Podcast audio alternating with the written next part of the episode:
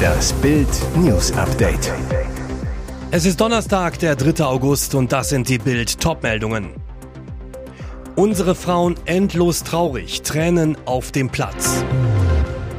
Feuerfrachter auf Nordsee abgeschleppt, die Fremantle Highway ist im sicheren Hafen. Revanche für Attacke auf Moskau misslungen Russlands Drohnenblamage. Unsere Frauen endlos traurig, Tränen auf dem Platz. Ist das bitter? Unsere DFB-Frauen fliegen erstmals bei einer WM in der Vorrunde raus. Wie sehr das den deutschen Spielerinnen wehtut, zeigen die Szenen nach dem Abpfiff. Einige können die Tränen nicht zurückhalten. Mit dem frühen Aus hatte wohl kaum jemand gerechnet. Im Gruppenendspiel gegen Südkorea in Brisbane kommt das Team von Bundestrainerin Martina Voss-Tecklenburg nicht über ein 1 zu 1 hinaus. Zu wenig fürs Achtelfinale, weil Marokko im Parallelspiel gegen Kolumbien 1 zu 0 gewinnt und uns damit als Dritter nach Hause schickt. Nach dem Spiel lassen die deutschen Frauen ihren Emotionen freien Lauf, die Tränen laufen. Die Fassungslosigkeit ist in den Gesichtern aller Beteiligten zu erkennen, der Schock ist groß. Während die Südkoreaner ihr Unentschieden feiern, obwohl sie ebenfalls ausgeschieden sind, können die deutschen Frauen ihren Vorrunden-K.O. kaum glauben. Nach einigen Minuten bilden sie einen Kreis. Voss Tecklenburg versucht, ihre am Boden zerstörten Spielerinnen aufzurichten. An diesem bitteren Tag werden wohl noch viele Tränen kullern. Feuerfrachter auf Nordsee abgeschleppt. Die Fremantle Highway ist im sicheren Hafen. Nachdem der Frachter Fremantle Highway mit 3783 Autos, darunter 500 Elektroautos, vor mehr als einer Woche auf dem Meer Feuer fing, konnte das Havariekommando das inzwischen ausgebrannte Schiff sicher nach Emshaven in den Niederlanden schleppen.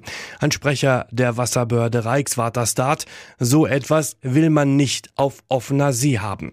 In Emshaven werden jetzt die geladenen 1600 Tonnen Schweröl und weitere 200 Tonnen Marinediesel aus dem Schiffswrack gepumpt. Zudem sollen die Autos entladen werden, von den 800 laut Bergungsfirma Boskalis noch intakt sein sollen. Für die Entladung und Demontierung des Frachters ist der japanische Reeder verantwortlich. Am Hafen hatten schon viele Schaulustige auf die Ankunft der Fremantle Highway gewartet.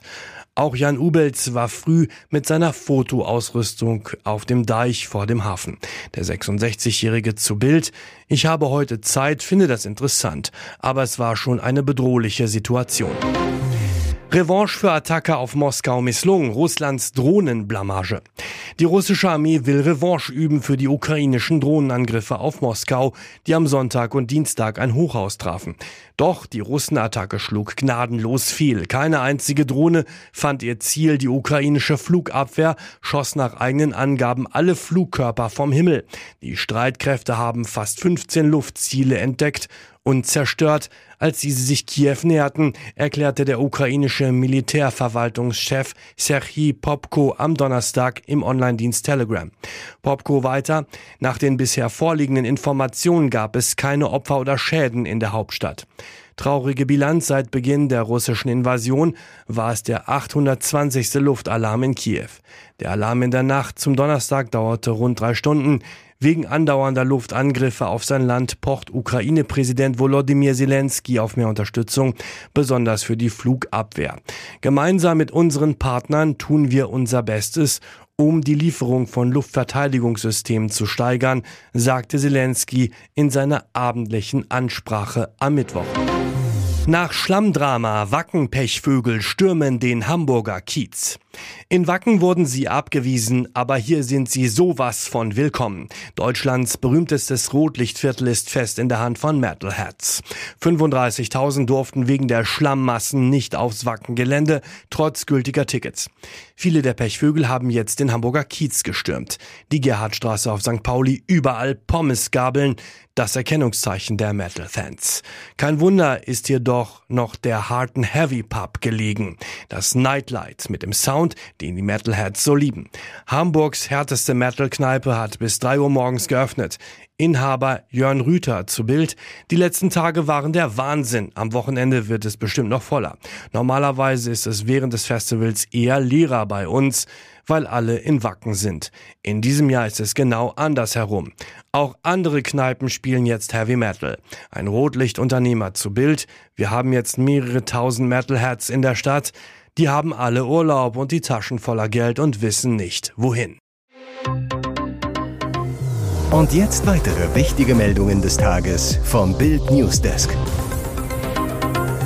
Dieses Bild ist ein Skandal. Während SPD und CDU eine Brandmauer gegen die AfD beschwören, posieren ihre Politiker mit einem Kandidaten der Rechtsaußenpartei und einem vorbestraften Neonazi. Schulter an Schulter steht das Quartett vor dem Backsteinrathaus von Wittstock in Brandenburg. Gerade hat der Wahlausschuss alle vier als Bürgermeisterkandidaten für den Chefsessel der 14.000 Einwohnerstadt zugelassen, obwohl einer von ihnen ein brutaler Neonazi ist, der wegen gefährlicher Körperverletzung im Gefängnis saß.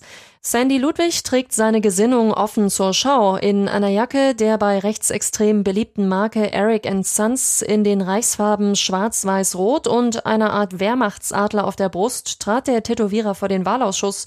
Die nötigen mindestens 44 Unterstützerunterschriften hatte Ludwig dabei.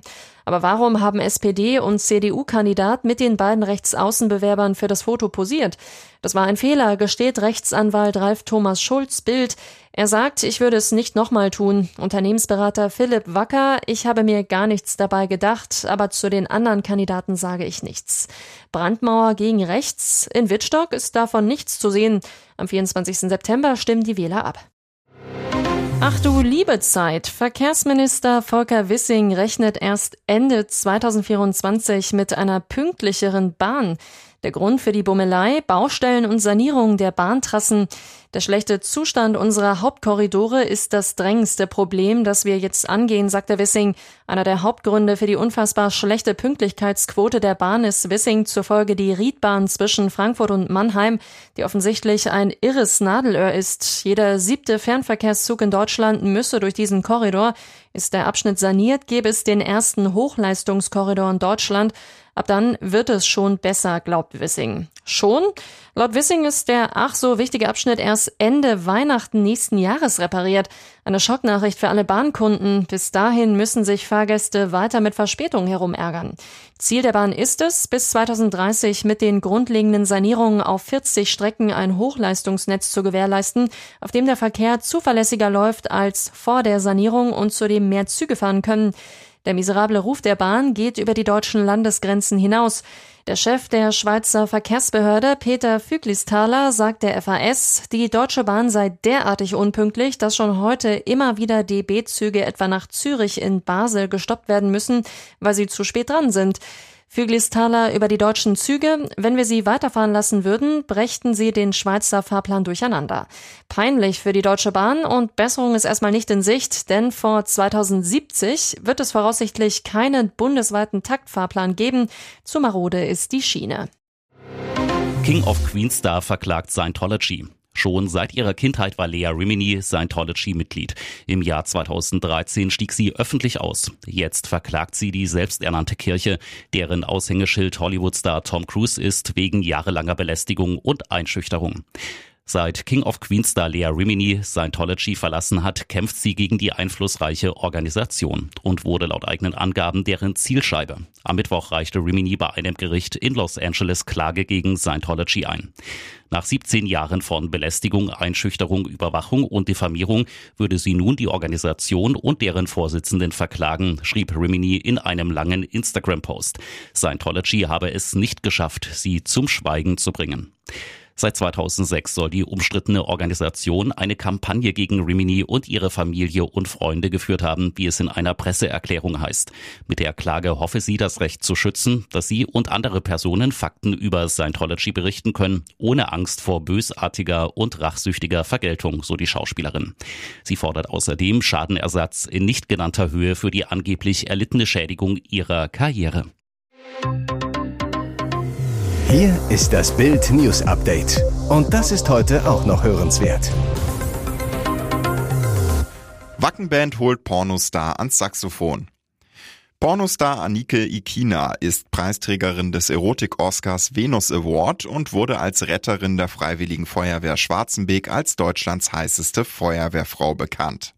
Allein auf Instagram folgen ihr 1,7 Millionen Bewunderer. Wackenboss Holger Hübner las in Bild ihre Geschichte.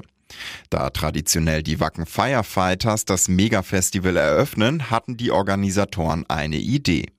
Der Plan? Anike muss als Attraktion bei dem Heavy Metal Happening dabei sein. Denn die Feuerwehrfrau spielt auch Saxophon, gibt sogar Konzerte. Mittags war es dann soweit. Die Kapelle und Anike bauten sich auf der Bühne auf. Soundcheck, dann wurden zwei Lieder gespielt. Die Zahl der Zuschauer direkt vor der Bühne war überschaubar. Die meisten waren Mitarbeiter oder Besitzer von VIP-Pässen. Die restlichen lauschten hinter den offiziellen Gates, die Zugänge zu den Bühnen blieben vorsichtshalber noch geschlossen, weil Wacken im Schlamm versinkt. Mittlerweile sind sie geöffnet, da waren die Wacken Firefighters aber bereits abgerückt. Der große Auftritt soll am Sonnabend nachgeholt werden. Wegen des Anreisechaos campte Anike ganz stilecht im Zelt im Garten eines Firefighters. Sie, das war ein echtes Erlebnis. Es war trotz des Wetters ganz gemütlich. Ich bin echter Wacken-Fan geworden und freue mich darauf, Samstag Gas zu geben.